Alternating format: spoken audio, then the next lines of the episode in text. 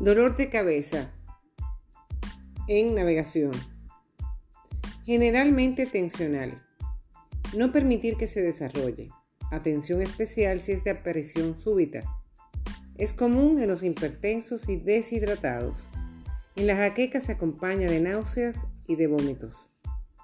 Usar analgésicos comunes y si es de aparición brusca, evacuar al paciente e ir a tierra firme, ya que puede ser un accidente cerebrovascular hemorrágico.